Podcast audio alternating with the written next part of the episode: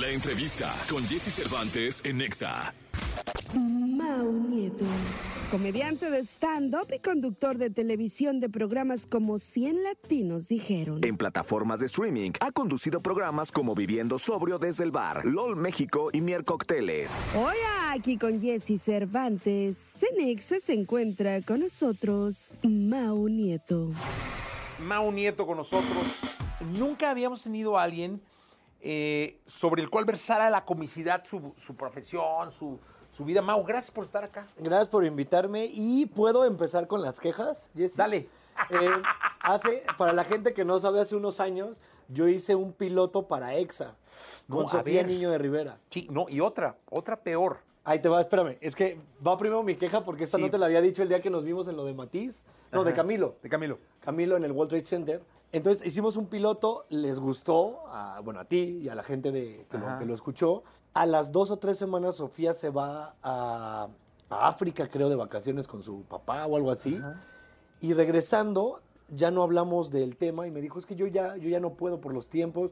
Y yo me quedé con ganas de, no, era un Ajá. buen proyecto, estaba padre, ¿por qué no lo hicimos? Y ya me quedé como el perro de las dos tortas, no sé cuál era la otra torta, pero Pero ahí te va, cabrón. Esta sí no sé si la sepas. Bueno, ya la dije, no me acuerdo, o no sé dónde la... Ah, la platiqué al aire, ok. en la caminera. Con, el, con Fergay y, Y, y sí, Tania Rincón. y Franevia. Y Franevia. Ese proyecto empezó como con el Capi, ya sabes. La verdad es que llegó ya, llegó puesto, pues, o sea, llegó eh, Fergay, Franevia y el Capi. No, ah, padrísimo, todo muy bien. Y al año el Capi dice, no, tengo mucha chamba, ya me voy. La verdad es que con la gente que se dedica al stand-up es muy complicado porque tiene mucho trabajo. Gracias a Dios, tiene giras larguísimas y es muy complicado el rol. Y con el Capi pasó, o sea, de que le llegó mucha chamba y se tuvo que ir. ¿Y quién entra, quién entra, quién entra? Mao Nieto. O sea, era como el perfil, ¿no? Y este, Daniel Sosa. Daniel también me dijeron. Eran tú, Daniel Sosa, y creo que ni la terna estaba tan en rincón. Pero mira, lo entiendo perfecto porque Tania es demasiado agradable. No, es impresionante. O sea, tiene demasiado carisma. ¿Cómo decirle que no a lo que sea que te diga Tania? No, y algo pasó que yo ya no me metí tanto en ese rollo y presentaron el proyecto con, con Tania y quedó, ¿no? Pero, y de hecho el día del programa que yo lo comenté, ella decía, pero ¿cómo? O sea, ni considerada estaba. La neta no. Pero mira, pues no tenías que estar considerada para quedarte con el programa, ¿no? Y qué bueno, ¿eh? No, ha Son- sido un acierto brutal. Les son ha ido muy bien. divertidísimos. Sí, les ha ido cuando- ¿Te gustaría hacer radio? A mí me fascina la radio. O sea, yo siempre dije que cosas que he querido hacer que me faltan, uno, aprender a pilotear alguna aeronave, helicóptero o algún avión chiquito, pero soy muy chaparro y me dicen, no vas a alcanzar, puede que tengan razón. Y la otra, hacer radio. Es que yo estudié en la Universidad Intercontinental, La Week en la WIC, o Weekend. o Weekend, que los, los que nos tienen envidia le dicen la Weekend, que también, ¿no? Eh, ciencias de la comunicación, ¿Qué era pasó? porque no querías Ahí estudiar estudió nada. Ponchito Vera. Eh, Eso, porque no queríamos estudiar nada, pero era hacer de todo. Bien, sabes que televisión, Sí, cine, bueno. radio, cine, eh, periodismo, o sea, te enseñan un poco de todo. Tenía yo un maestro que decía que sales siendo alumno de todo, maestro de nada. Que ahí es donde todos decíamos, pues tienes que hacer una especialidad o enfocarte en algo puntual, una maestría, para, para que te tomen en cuenta como algo serio. Pero llevábamos radio y el programa lo hacíamos un amigo y yo. Yo era muy feliz haciendo radio. ¿Y él quién era? ¿Quién es? Ahora es José Briseño, ahora es cronista deportivo. Órale. En TUDN o en E ESPN. ESPN. Oye, cuéntame algo, ¿cómo llega la comedia a la vida de Mau Nieto? De manera, ¿Cómo for- nace Mau Nieto el personaje? de manera fortuita porque... Siempre fuiste muy cagado desde niño. Siempre fui el, sí, el chistosito del salón. Ajá. Hace poco conté en una entrevista justo que yo no me daba cuenta que cuando los maestros en la secundaria se iban, yo fui en escuela de gobierno. Entonces la escuela de gobierno, digo, no sé las públicas, pero... Iztapalapa para el mundo. En, ajá, de Iztapalapa, pero yo- bueno, esa ya estaba en Cuapa, en la secundaria. Saludos a todos los de la 150, Ángel Salas Bonilla. Entonces, tenía un topecito donde estaba el escritorio del maestro y los demás alumnos. Los alumnos estábamos abajo. ¿Se das de cuenta que cuando se iba el maestro, yo me subía a la bardita esta, al topecito este, al escaloncito, y me ponía a imitar a los maestros o, o me burlaba de mis compañeros o, o sea, y se reían. Hubo una época en la que me, nombró, me nombraron los del salón jefe de grupo y normalmente el jefe de grupo era alguien muy de dieces, inteligente, ñoño. Sí, tenía siempre un como liderazgo. un, un perfil, Sí. pero yo no tenía ese perfil. Más bien me nombraron porque yo los hacía reír, era como de, si no está el maestro, que se quede el Mao como jefe de grupo y nos haga reír y cuando llega, y un día llegó la prefecta justo, pues, saludos a la prefecta Lulú, espero que, que siga siendo, Perfecta. no, ser humano, porque pues, fue hace muchos años, no sé cuántos años tenía la prefecta Lulú, y este, y me acuerdo que entró y dijo como de, ¿por qué están todos tan calladitos y por qué no están...? Porque normalmente claro. sacábamos el balón y juntábamos las, las bancas Sí. y había un desmadre y conmigo estaban todos callados riendo, ¿no? O sea, estaban en silencio escuchando mi speech. Y después llegó Sofía Niño de Rivera, justamente, em, y empecé a tomar un taller con ella, empecé a escribir, me invitó a un programa que se llamaba de Teba Azteca. O sea, lo primero fue, eres muy cagado en la escuela, Sí. la, la, la. Y de ahí ya viene Sofía. O sea, te metes al taller. No, después haz de cuenta que Kalimba la conoció. Yo era muy amigo de Kalimba de morrillos, como de pues prepa universidad por ahí. Era un grupo muy grande de amigos que nos juntábamos y entre ellos estaba Kalimba. Entonces Kalimba de repente hacía reuniones en su casa donde eh, iban también famosillos a contar chistes y así. Y un día me dijo, es que lo tuyo no es contar chistes, sino las anécdotas que cuentas lo haces muy cagado. Eh, conoció a Sofía Niño de Rivera, le dio como un tallercito porque Kalimba quería escribir comedia. Él hizo stand-up en alguna ocasión. Ah, ok. Y entonces me invitan, a, me invita Kalimba a ver el show de Sofía. Y yo me acuerdo que en aquel entonces era muy fan de Comedy Central, Estados Unidos, y otro programa que se llamaba eh, Club La Casa de la Comedia, ah, un español, Club Comedia o La Casa de la Comedia, algo así. Y era muy, muy divertido. Entonces yo veía gente haciendo stand-up sin saber que eso era el stand-up, ¿no? Y yo decía, yo quiero hacer eso. Y algún día me acuerdo que Kalima me dijo, oye, voy a escribir mi rutina, ¿me ayudas? Y yo dije, pues sí. Yo Mira, empecé hace 10 años. 10 justo. años. Yo la verdad es que no, no, como que no alcanzaba a entender muy bien qué pasaba.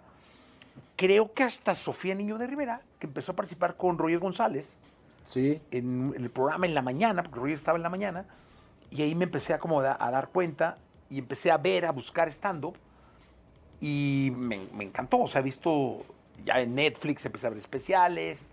Este, alguna vez, al primero que le ofrecí radio, que no pudo porque lo mismo, tenía una agenda brutal, fue a O'Farrill. Claro. Este, vino a la oficina, me parecía muy cagado lo que hacía. No es que las redes estuvieran explotado, pero este, tenía como ya como un nombre bien Pero- importante. Sí, porque además él, él empezó en Vine como muy fuerte, cuando existía Vine. Yo recuerdo que llegó a ser el que tuvo más seguidores en los primeros meses de Vine. Sí, no, no, claro. O y ya primer sacado año, un especial, vez. ¿no? Que- Cuando, posiblemente cuando lo buscaste, sí. Él fue el primero que tuvo especial Sí. en Netflix. Eh, creo que en Yo toda acuerdo, Latinoamérica. ¿eh? pero vino y sí intentamos, me acuerdo que vino con su manager y todo un rollo, no había manera, o sea, era una cosa de que hubiera tenido que venir un día a la semana a grabar toda la semana, porque entiendo que pues, trabajaba todo el tiempo, ¿no? entonces, bueno, ahí ni, ni avanzamos más y paró y luego entendí que viajaban muchísimo, este, alguna vez quisimos hacerlo con Sofía, ya se fue o algo pasó, tampoco, bueno, con Sofía y contigo, Sí, que, que- yo entendí ahí que el motivo fue Sofía, o sea, que ellas no podía. Sí, porque no. Y perdón que te interrumpa. Y es que se dio cuenta también, creo que nos puede pasar a muchos, como a Capi le pasó, que cuando estás de gira, algunos.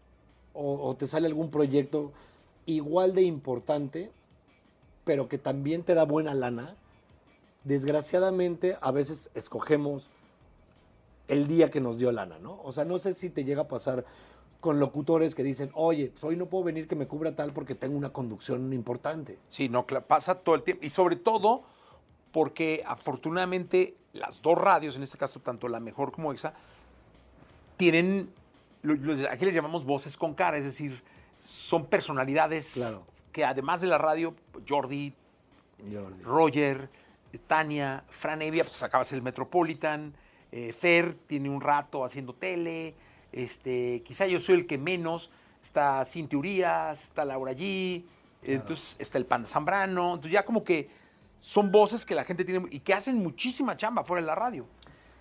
Y también creo que ayuda un poquito, porque la gente ya te conoce justamente. Sí. O sea, eso puede que ayude un montón, ¿Y sabes por qué lo hicimos? Porque también sentimos que ante el escritorio del cliente ya te iba a conocer. claro. O sea, no era lo mismo llegar con una carpeta donde dijeras Juan Pérez, es muy bueno, tiene rating. La ch-". Decir, oye, mira, ahí está el Capi Pérez, cabrón. Claro. Ah, cabrón, el Capi, el de la Resolana, la ch-". O sea, Era más fácil que un cliente en un escritorio reconociera Claro. un proyecto con una voz con cara que, que, que no. Tendremos que hablar un capítulo del frasco, Sí. porque lamenté muchísimo que, que parara. Yo todavía lo, lo lamento, pero te voy a decir algo. Creo que paramos en un buen momento, pero eh, me gustaría hacer el, el show en, en Estados Unidos. Íbamos a empezar una girita. Estrella TV me estaba ayudando con la, con la visa de trabajo. O sea, se estaba acomodando todo para empezar a hacerlo allá y no tanto acá el frasco. Entonces, cuando no nos arreglamos con la productora de quién se queda el nombre, cómo va a ser, cómo se va a dividir la monetización, eh, si les debíamos o no les debíamos dinero, si ganábamos o no ganábamos, dijimos, pues mejor tan amigos como siempre. Y después lo hacemos Román y yo por nuestro lado. Lo que les debíamos ahí queda con la monetización es de ustedes. Y ya no, nunca llegamos a un arreglo con ellos. Y este.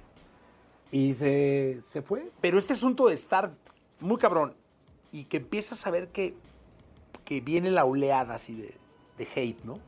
Uy. Huevo, huevo, ahí viene ah, chingue eso, no, tranquilo, güey. Y viene, y que pinche viene más grande. No, no, todavía no hay pedo. Y empieza a preguntar, oye, güey, ¿cómo ves, cabrón? Si está cabrón. Y te empiezan a hablar.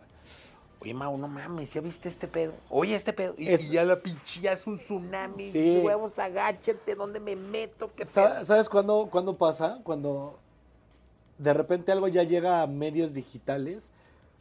O sea, que los, los medios tradicionales, perdón, que tienen su versión digital y todos comparten la misma nota, la mismita, ahí es cuando dices, esto ya está grande, güey. O sea, esto es grande. Porque si se queda de repente en Twitter o en Instagram y te van a tirar hate a tus redes, pasa. Y dos, tres días, se fue.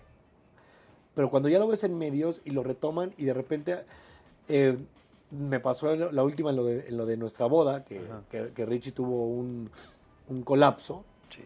Eh, yo me acuerdo que yo estaba entrando a, a- a Televisa, porque estaba grabando Me Caigo de Risa, y en todas las pantallas de Televisa en el pasillito donde entras, en todas estaba mi foto con la de Richie, en todos los programas. Y yo con... ¿Te acuerdas de la revista donde decía Trágame Tierra? Sí, sí, sí. Yo estaba en el Trágame, era la revista Tú, creo, para gente como tú, o eres.